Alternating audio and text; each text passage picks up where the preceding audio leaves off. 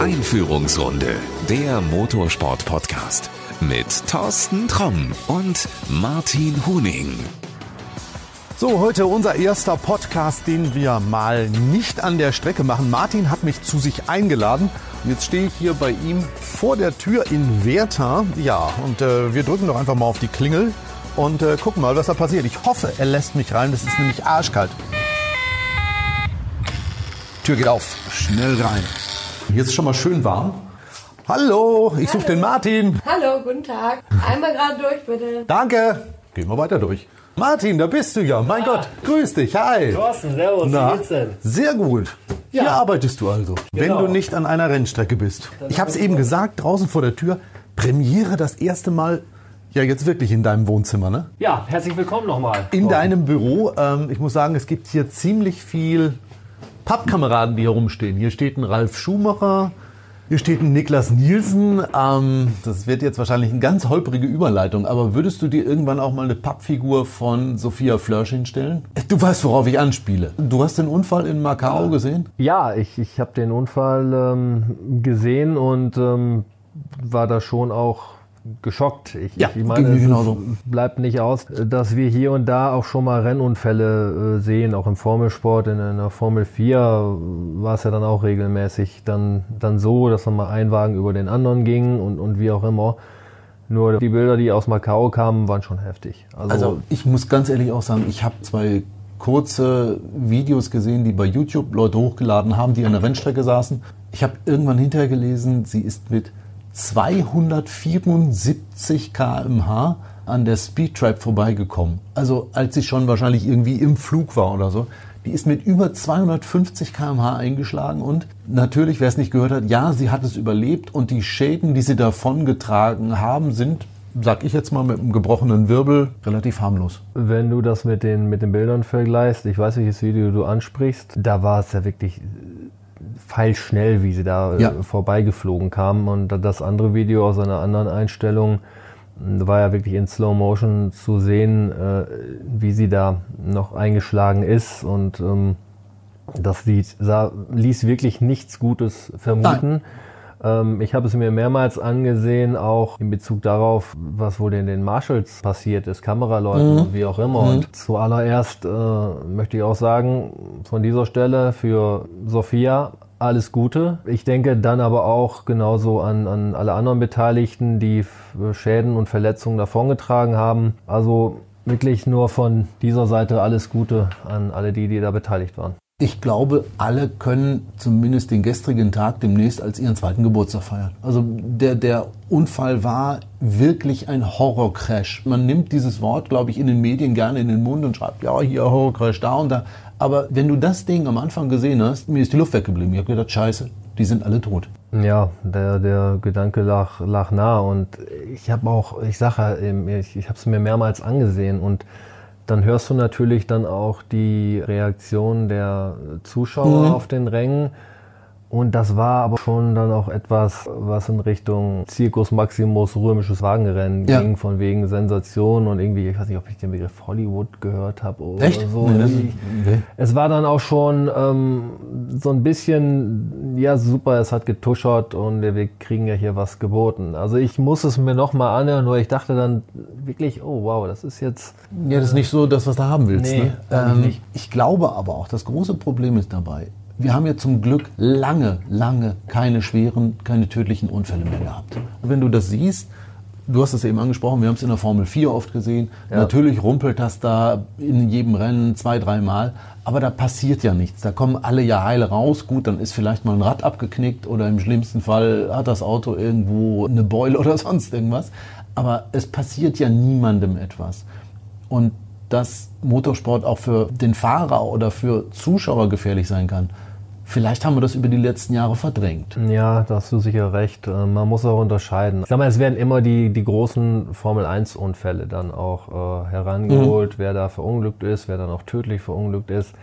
Nur es gibt auch viele Rahmenrennserien im Formelsport, in, im Tourenwagensport, ähm, wo dann auch Unfälle äh, tödlich äh, ausgehen können. Vor Jahren noch ein 30s Junior, dem da In Formel glaub, 4, der, ähm, ja, oder GP4, ich weiß es nicht, ein, ähm, einen Reifen getötet hat. Motorsport ist gefährlich, wenn du auf deine Akkreditierung guckst oder, oder auf irgendeine eine VIP-Karte, da steht Motorsport is dangerous oder Ich glaube, das steht hinten so ganz normal auf der Eintrittskarte überall drauf. und, Ja. und, und das wissen wir alle. Und man muss da auch ähm, eine ganz klare Linie ziehen. Es ist jetzt nochmal wieder ein anderes Thema. Wenn man jetzt Motorsport zu, zu E-Sport macht, ist es halt so, natürlich ist es physisch anstrengend, Ja. in einem Simulator zu sitzen mit allen Dämpfern, Federn und, und Simulationen, die auch der Körper dann erfährt. Mhm. Nur wirklich in einem Rennwagen mit Geschwindigkeit, Realgeschwindigkeit zu sitzen, ist ähm, natürlich immer noch das, was heutzutage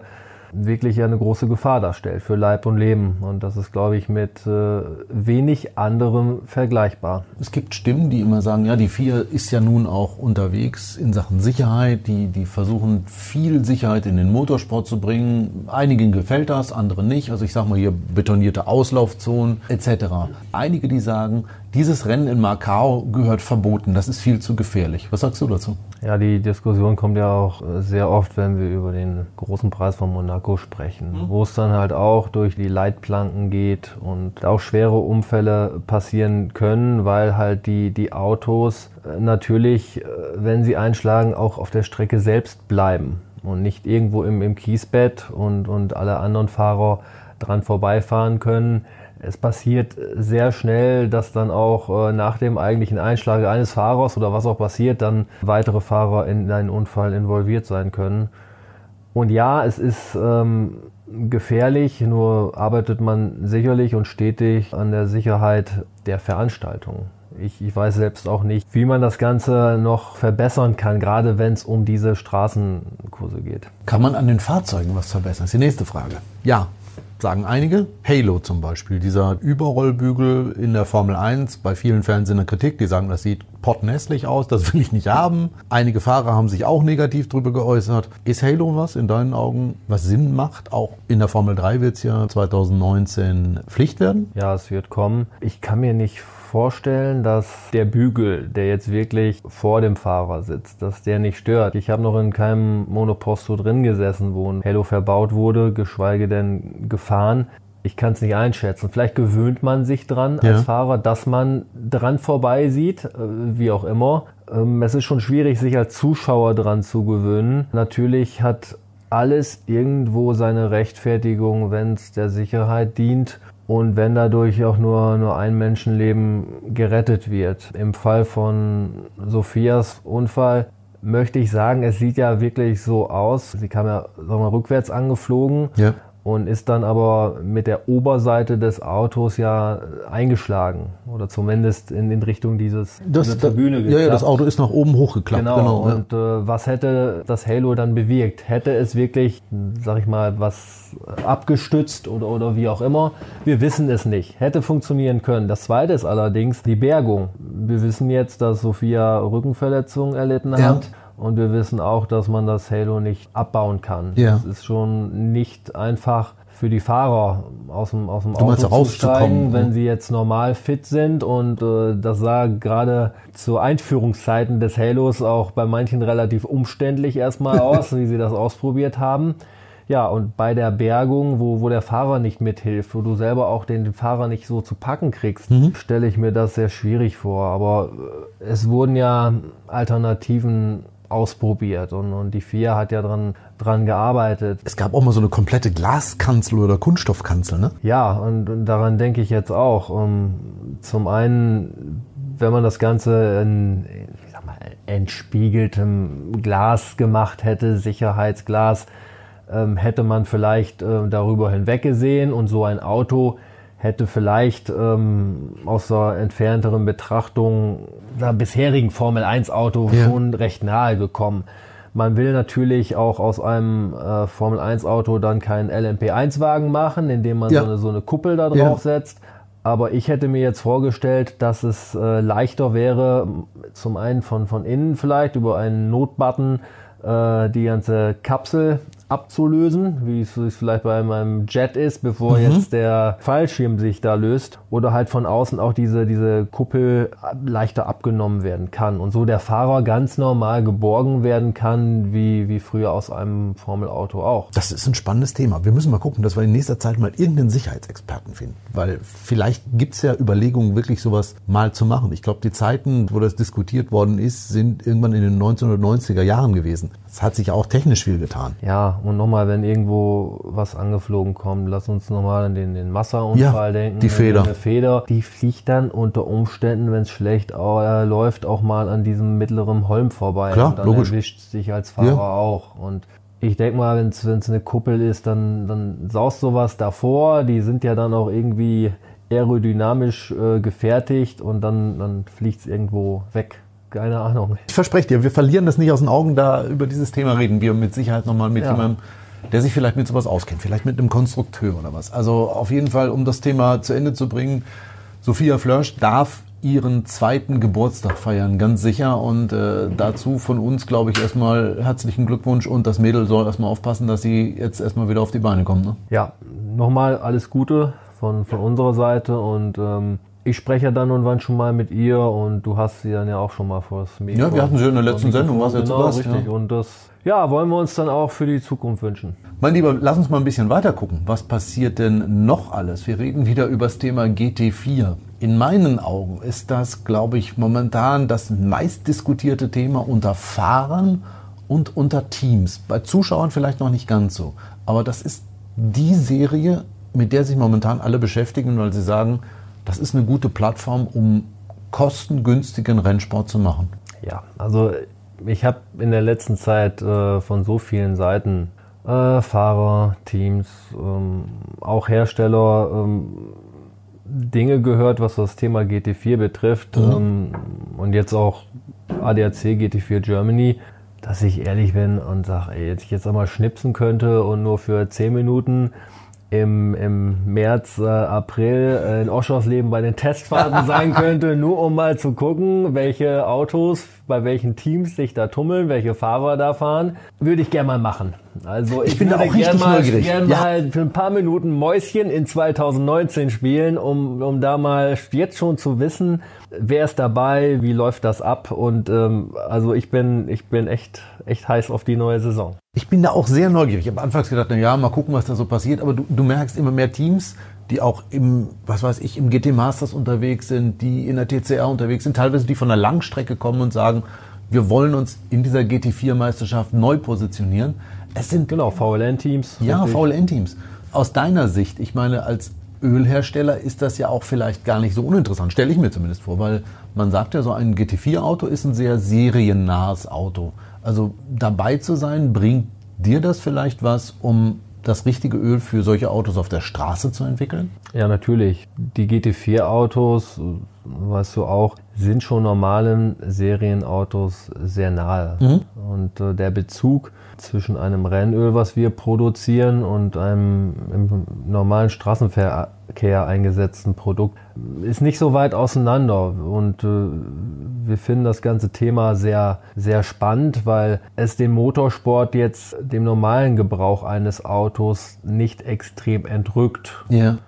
und äh, wir unsere Produkte jetzt auch nicht auf einem Sockel stellen äh, und sagen, okay, wir können zwar äh, High-End und, und Super Performance, aber können keine normalen Straßenöle Öle mehr bauen. Und äh, da sind wir so ein bisschen dem normalen Auto wieder sehr nahe und machen trotzdem Motorsport. Also das, was man da reinkippt, kommt der Sache näher, äh, was ich auf der Straße fahre, als das, was man zum Beispiel in so einen Formel-1-Motor reinkippt. Da ist auch Öl drin, aber ich glaube, wenn ich das jetzt auf mein privates Auto kippen würde, das würde dem Auto nicht so gut tun, oder? Ja, wahrscheinlich zu überdimensioniert, klar.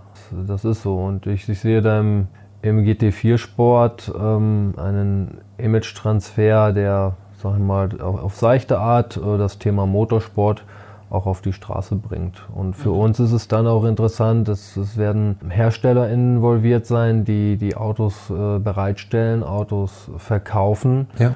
Wenn wir die Möglichkeit haben, auch herstellerseitig äh, da zu existieren mit unseren Schmierstoffen, vielleicht auch über eine Empfehlung unserer Schmierstoffe, es ist nun mal Kundensport und äh, wir würden uns natürlich freuen, unsere Öle dann auch über den GT4-Weg ähm, im Motorsport dann weiter zu vertreiben, klar. Naja, ich meine, Erfahrung habt ihr, selbst wenn in der Formel 1 das funktioniert, dann sollte man sich als Team vielleicht schon mal mit dem Thema beschäftigen, weil egal, wenn man fährt, Öl braucht man immer, ne? Absolut, klar, natürlich. Ohne geht's doch nicht. Was anderes zum Thema GT4, ich habe gehört, es gibt ganz viele spannende Autos, die noch kommen könnten. Es gab mal irgendwo in so einem Internetforum die Idee, einen Ford Mustang äh, in die Serie zu holen. Die gibt's momentan, glaube ich, nur in Kanada. Die werden momentan nur in Kanada gefertigt. Es soll vielleicht sogar den neuen Toyota Supra geben. Ja, das sind äh, sicherlich einige Hersteller, die sich mit dem Thema GT4 befassen. Die Frage ist, ähm, ob in den Serien, die es ja gibt, oder hm. jetzt nochmal in der Serie ADAC GT4 Germany sich schon alle präsentieren werden. Ich sehe durchaus einige Hersteller, die 2019 noch testen, entwickeln und sicherlich mit Interesse das ganze Geschehen rund um die GT4 beobachten um dann 2020 äh, mit dem einen oder anderen Fahrzeug äh, auf den Markt zu kommen. Spannend.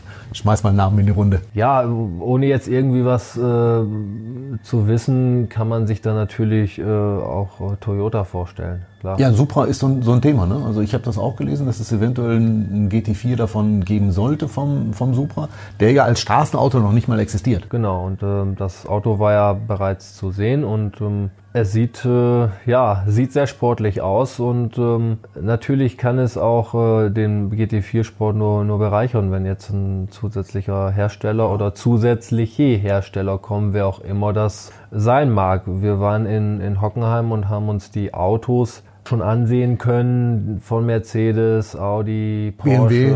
BMW und auch KTM, KTM ja. richtig. Mit diesen Wagen ist sicherlich zu rechnen. Ausgestellt war noch nicht der Aston Martin Vantage, den es ja auch als äh, GT4 ja. geben wird. Und es wird einen McLaren geben. McLaren, genau. Und je nachdem, wie sich die Kunden orientieren, für welches Auto die sich entscheiden, glaube ich, dass wir einen richtig schönen bunten Mix ja. an Fahrzeugmarken in der GT4 sehen werden. Ja, ich bin sehr gespannt, was da, was da wirklich äh, im Frühjahr 2019 am Start wäre. Ja, und, und auch mit der ganzen, da wird es ja noch eine Balance of Performance geben. Man wird dann schauen, okay, wer fährt wo, wie stellt sich das auch, mhm. auch sportlich dar? Spannend, absolut. Äh, ja, und vor allen Dingen auch, wer als Fahrer wird dabei sein? Sind es viele Heißsporne, viele Youngster? Sind es viele Gentleman-Driver, die sich eben halt äh, ja, den Spaß machen, auch mal so ein, so ein Auto in einer Meisterschaft zu fahren? Ist es eine Kombination aus beidem? Stelle ich mir auch sehr spannend vor. Ich glaube, es gibt einen Mix.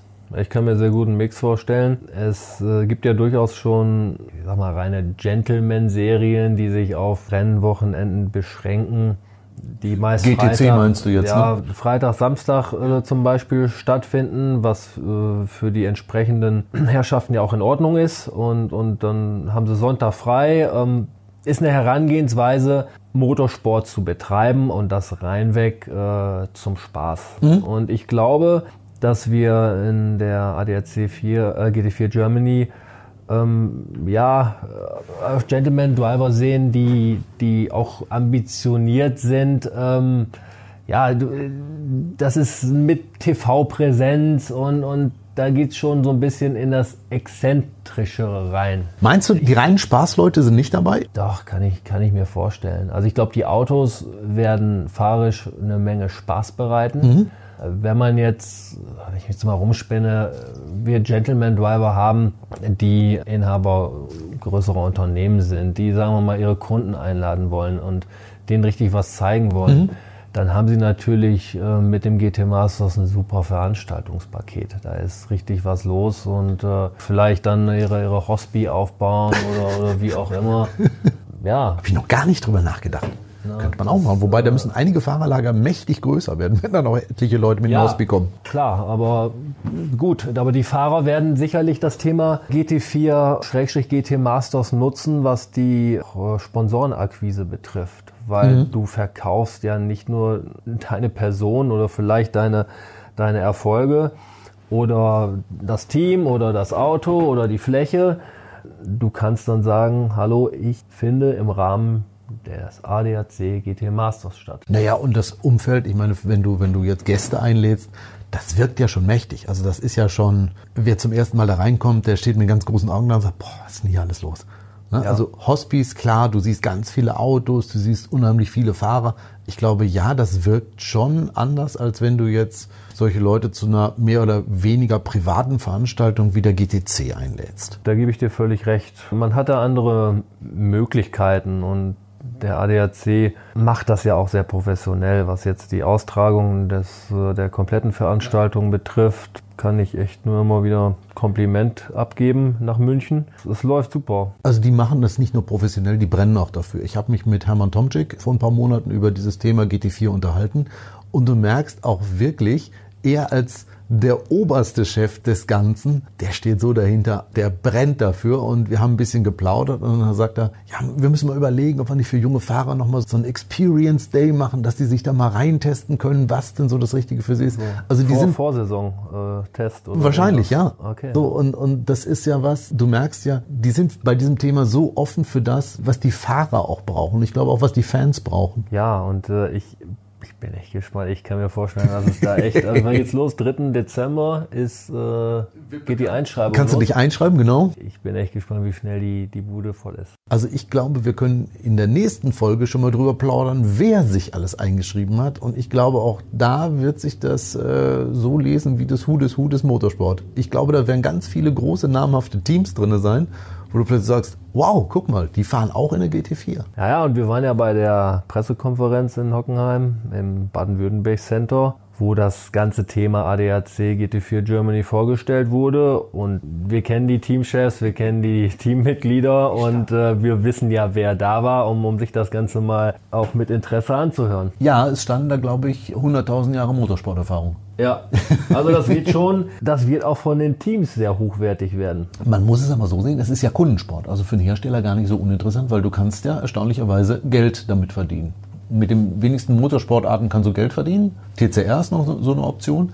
Aber das ist ja auch als Hersteller spannend, dafür ein Auto anzubieten. Ja, Kundensport ist, ist immer interessant. Die Hersteller wollen mit Motorsport auch Geld verdienen, müssen mit dem Motorsport Geld verdienen. Und wir hatten den Aspekt Gentleman Driver angesprochen, aber natürlich wird es auch die sogenannten Young Guns geben, die vielleicht aus der Formel 4 sich verabschieden, keine Ahnung, aus Budgetgründen, wie auch immer, sich für ein GT4 entscheiden.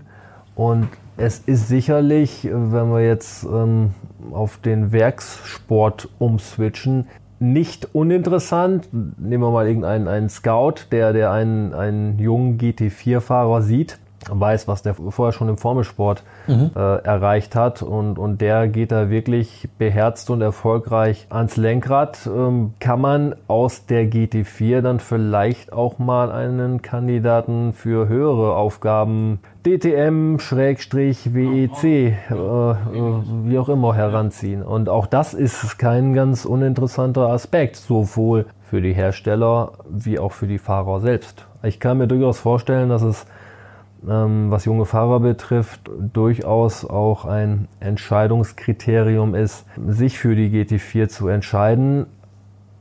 Von wegen, okay, Big Brothers watching you Vielleicht schaut da einer, was ich ja. da unten auf der Rennstrecke veranstalte und man kommt dann vielleicht mal in ein Gespräch, von denen ja im Rahmen eines Rennwochenendes äh, viele stattfinden. Viele, viele stattfinden. Bevor das aber soweit ist, müssen wir noch ein bisschen warten. Es wird wahrscheinlich März, April werden, bis wir die das erste Mal sehen. Ja. Worüber wir noch reden müssen, das ist ein Thema. Seat hat vor einiger Zeit ein Elektro-TCR-Auto vorgestellt oder Cupra, wie es jetzt heißt. Mhm. Ähm, und ich glaube, letzte oder vorletzte Woche kam eine Mitteilung raus, dass es 2020 eine Rennserie geben wird, wo man mit elektrischen TCR-Autos fährt. Ich habe einige Kommentare im Netz gelesen, wo die Fans sagen, wieder so eine Elektroserie, das braucht doch kein Mensch. Wie siehst du das? Ja, du fragst jetzt jemanden aus dem Bereich Schmierstoffe, was ich zum... Für die schlecht, die brauchen nichts. Also naja, also ich, ich weiß ja aus, aus vielen Gesprächen, die ich auch ähm, im Bereich Formel E schon hatte, dass auch solche Autos durchaus Produkte brauchen, die wir produzieren. Aktivschaum, um die Scheiben sauber ja, zu machen. zum oder was? Beispiel auch, aber dann, dann gibt's doch äh, auch die hier, äh, hier und da die andere, eine oder andere Flüssigkeit, die dann so ein Auto gebraucht. Also so ist es nicht, aber ich ja, ich verstehe auch die Fans, die sich damit schwer tun, weil Motorsport ist eine emotionale Geschichte, die die viele Sinne anspricht. Ist die Geschwindigkeit, wir kennen das auch aus der Formel E, ist natürlich auch im Elektrosport gegeben, keine Frage. Wahrscheinlich noch dramatischer. Ja, genau, auf das. Und nur, es ist halt der Sound, der, der irgendwo fehlt. Und es ist auch irgendwo, ja, vielleicht ist das jetzt sehr nostalgisch, aber dass da doch Leute stehen, die nochmal irgendwo am Getriebe rumschrauben, da irgendwie halt Flüssigkeiten ablassen. So wirklich das, was Motorsport ausmacht, die, die Gefahr, dass auch wirklich ein, ein Motor mal hochgeht. Und, und die meisten Leute, die ich kenne, fahren halt immer noch ein Auto mit Verbrennungsmotor. Und äh, ja, deshalb ist man dem Thema im Bereich Motorsport dann wahrscheinlich auch näher als, als dem Elektrosport. Ich kann das durchaus nachvollziehen. Also auch unabhängig davon, dass ich jetzt für Ravenol natürlich die Schmierstoffe bereitstelle. Gut, ich springe jetzt in die andere Ecke und ich sage, ich finde das total geil. Muss ich dir ganz ehrlich sagen. Was du sagst, okay, mit dem Sound, das ist immer ein Argument, was ganz oft kommt. Aber sei mal ehrlich, hast du die Audi Sportwagen in Le Mans gehört, die Diesel? Die Dinge hast du ja auch gar nicht gehört. Du hast ja erstmal die Windgeräusche gehört und dann kam das Auto an und erst dann hast du ihn gehört. Also dieses Thema, mh, die sind nicht laut. Ich weiß nicht, ob wir das brauchen. Und wenn du ein Feld von 40 Autos hast, wo die sich richtig in jeder Ecke es geben, Türklinke an Türklinke, ich glaube, dann denken wir auch nicht mehr über das Thema Sound nach. Wenn da Spannung auf der Strecke stattfindet, dann ist das nicht ganz so wichtig. Ja, gut, machst du recht haben, aber ich, ich komme nochmal darauf zurück, dass ähm, Power, was, wenn ich ein Auto habe und ich verbinde Leistung mit einem Wagen, mit einem Rennwagen, dann habe ich dann im Hinterkopf auch keinen Akkublock oder Elektroblock, aus, aus dem diese Leistung dann entsteht, sondern da geht es dann immer noch um Pleuel und Kolben und da kommt die Schrauberseele bei dir das durch. Ist, äh, ja, das ist, ist dann nochmal was, was anderes. Vor allen Dingen, das sind dann auch so Geschichten. So ein Motor, der wird dann auch irgendwo revidiert. Den, den gibt man dann ja nicht, nicht verloren. Da geht man nochmal ran und arbeitet dran. Und Meinst du, dass man das beim Elektrofahrzeug nicht machen wird? Ich glaube schon. Also nicht nur irgendwie Teile rausnehmen und wieder reinstecken. Ich glaube, so weit wird es nicht gehen.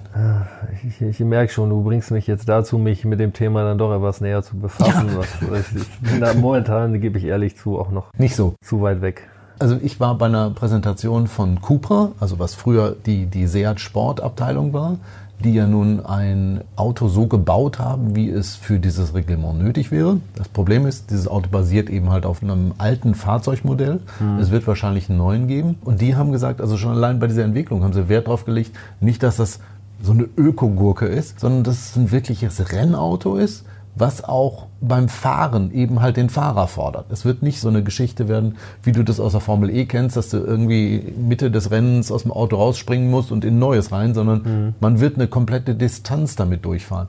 Und wenn du siehst, wie viele Autohersteller ja jetzt anfangen und Elektroautos angekündigt haben oder teilweise schon auf der Straße haben, dann ist das vielleicht irgendwann für uns auch ein normales Fortbewegungsmittel, nur eben halt in schnell und sportlich. Ja, das, das kann schon sein. Und äh, ich höre dir da auch interessant zu, wenn du das so berichtest.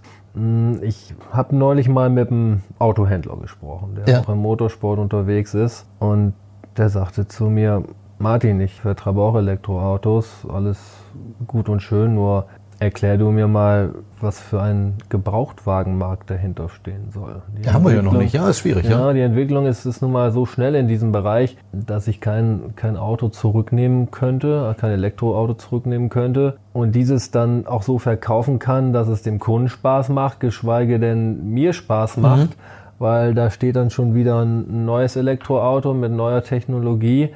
Schwierig, hat vielleicht noch keiner so richtig nachgedacht. Ist vielleicht auch vielen egal. Vielleicht ändert sich auch die ganze Gebrauchs- und Verbrauchsmentalität von, von Autos auf die Dauer, dass es halt ähm, keine, weiß ich sagen, keine Gebrauchtwagen mehr gibt, aber Mein Gott, mein Wagen, äh, als ich einen Führerschein gemacht habe, das war ein alter Golf 2. Der hatte vielleicht schon sieben Jahre auf dem Buckel und der hat es halt noch ein paar Jahre gemacht. War damals noch recht erschwinglich.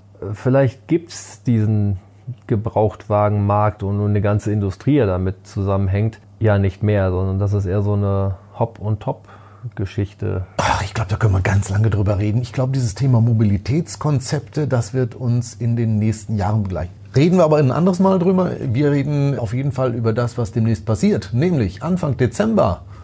Essen Motorshow. Essen Motorshow, ja, eine große Show, jedes Mal, jedes Jahr wieder. Wir sind vertreten, Okay. Halle 5. Ähm, nach dem Umbau der Räumlichkeiten in Essen haben wir dann noch einen anderen Platz bekommen, aber wir sind nach wie vor in guter Gesellschaft anderer Motorsporttreibender Serien, Teams.